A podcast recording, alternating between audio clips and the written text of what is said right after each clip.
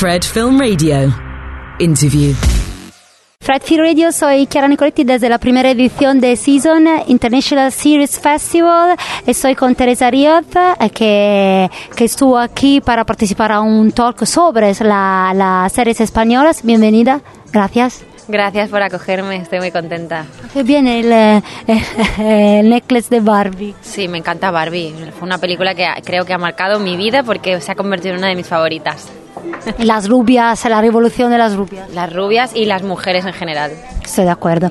Entonces, que eh, a empezar, ¿qué tal este season? ¿Cómo te encontraste aquí? Pues ha sido una sorpresa eh, venir a un lugar tan precioso con, con Harley, con Mario, con actores de la talla de ellos, eh, poder compartir ratitos de ocio, hemos tenido visitas preciosas y conocer un poquito más de la ciudad y también tener charlas del, de, nuestro, de nuestra profesión, de la industria, poder compartir opiniones y bueno, la entrevista que nos hiciste ayer fue apasionante, ¿no? Venir a otro país a, a, a que te reconozcan tu trabajo y poder hablar de él.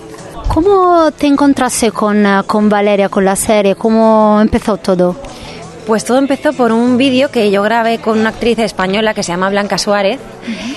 Y grabamos un vídeo para una marca eh, de cosméticos y una directora vio ese vídeo me encontró por las calles de Madrid, me dijo que le había encantado el vídeo y que si quería participar en una serie, empecé con un personaje pequeño, y hicimos una lectura, me hicieron un casting para el personaje protagonista que era Nerea y ahí empezó todo, o sea, todo empezó por un vídeo, por un día que nos encontramos en una panadería y ahí empezó todo, la amistad que hemos creado en Valeria, el proyecto que me ha cambiado la vida, porque evidentemente ha sido un proyecto que al tener el alcance que ha tenido Netflix, el proyecto que en sí ya era muy gustoso y que ya venía con un éxito precedido por las entrevistas, por las, por las novelas de Elizabeth Benavent.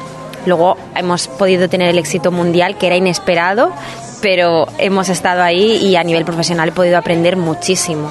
Y mmm, pensaba, ¿qué le echas de menos más de Valeria, de la serie y tal?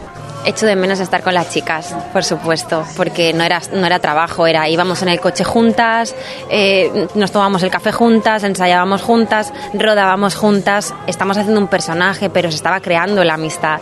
Entonces ahora no vivimos tan cerca y tenemos nuestras propias vidas y ahí era como una especie de, de obligación de juntarnos, una obligación súper feliz y echo de menos estar con ellas y poder sacar un poquito con Nerea mi lado más duro, mi lado más neurótico, mi lado más organizativo. Ahí me siento muy cómoda pudiendo mandar un poco y decir lo que quiero y eso también lo echo de menos. Y tengo que decir, ayer hablamos también y cómo la serie fuese inclusiva y a través del personaje de, de Nerea pensaba que, por ejemplo, Uh, hablamos mucho de la importancia, por ejemplo, de salir del armario con tu familia, que, que, es algo que no se ve siempre, eso es algo muy importante. Sí, me parece un acierto que Netflix haya decidido poner un personaje de la comunidad LGTBQ, IQ, porque en los libros no era una persona lesbiana. Y en el caso del conflicto concretamente de Nerea, eh, está muy bien que se muestre un conflicto no de color de rosa, sino una mujer que tiene que salir del armario a los 30 años, que no es pronto.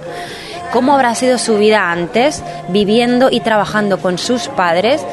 Y tampoco sintiéndose cómoda consigo misma ni con sus amigas, porque si ella misma no puede expresarse dentro de su ámbito familiar, de su círculo más cercano, si en tu círculo cercano te dicen que lo que tú eres no vale, porque vemos en la tercera temporada un flashback donde le dijeron que no, que no podía ser lesbiana, que eso era una tontería, te cambia tu personalidad completamente, eres una persona que no se conoce a sí misma. Entonces mostrar todo este conflicto y además que cuando consigues salir del armario y decirle a tus padres por fin quién eres realmente, que te abandonen, porque no vuelven los padres de Nerea en toda, su, en toda la serie, es muy fuerte y eso sirve para mostrar otras realidades que no son perfectas. Hay, hay gente que ha tenido mucha suerte y ha podido salir del armario y ser aceptado por sus padres hay gente que no le ha hecho falta ni salir, hay, de todo tipo de realidades y esta en concreto que es muy dura, mostrada en una serie tan fresca y tan liviana como es Valeria, me parece que está muy bien conseguido y que la gente se puede sentir identificado o que la gente puede empatizar con otras realidades y entender cómo, por qué es una persona como es, si viene de donde viene. Estoy de acuerdo. Y me hablas un poco más del Inmortal y ese papel de narcotraficante que me encantó. Ya quiero ver. Eh, El Inmortal es una serie que está basada en hechos reales. Eh, ocurrió en España la historia en los años 90.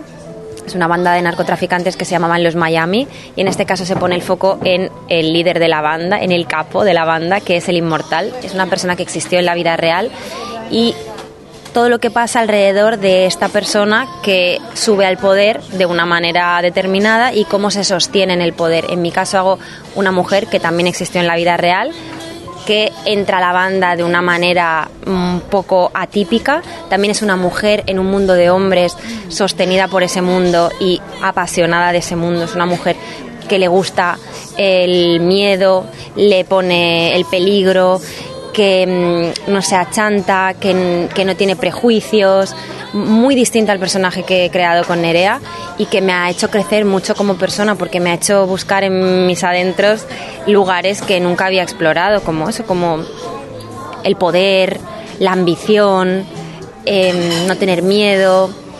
Es una historia, es un, es un thriller muy trepidante que no te puedes desenganchar y sobre todo sabiendo que está basado en hechos reales. Teresa, ¿qué tal la situación en España con los personajes femeninos al cine y en las series? ¿Qué piensas? ¿Hay, ¿Tuvo una evolución? ¿Están más escritos mejor que con todo lo que, de que se habla y que estamos intentando hacer nosotras, las mujeres?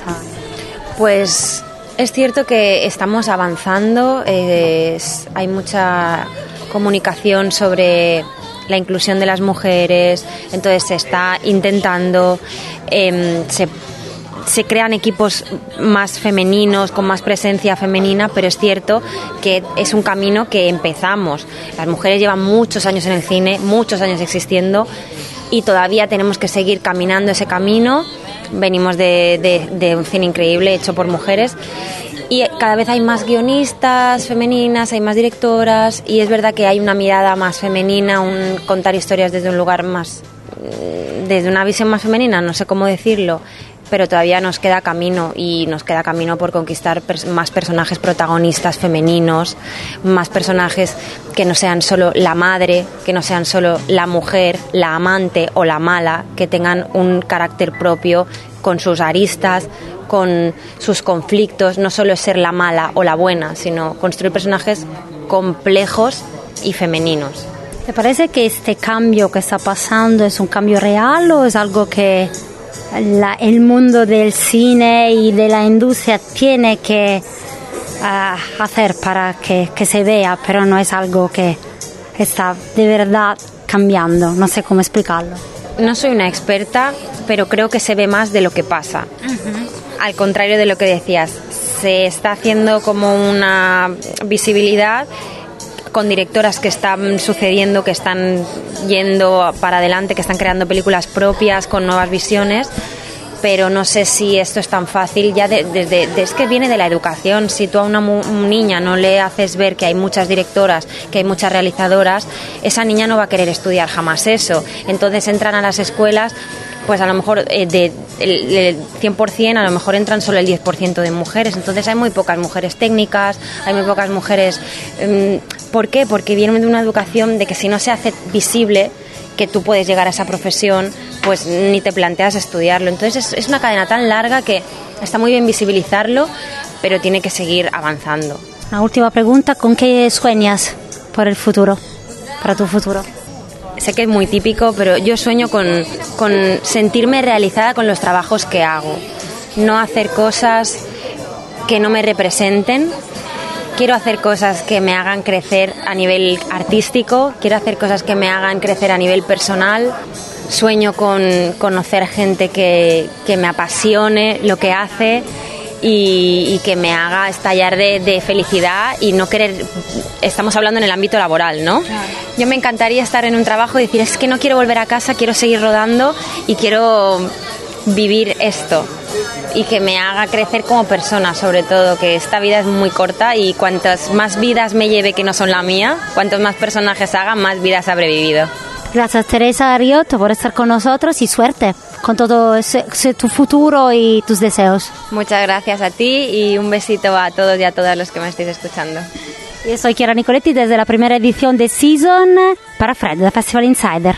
Fred, Fred, Fred, 24 7 on Fred FM and smartphone app.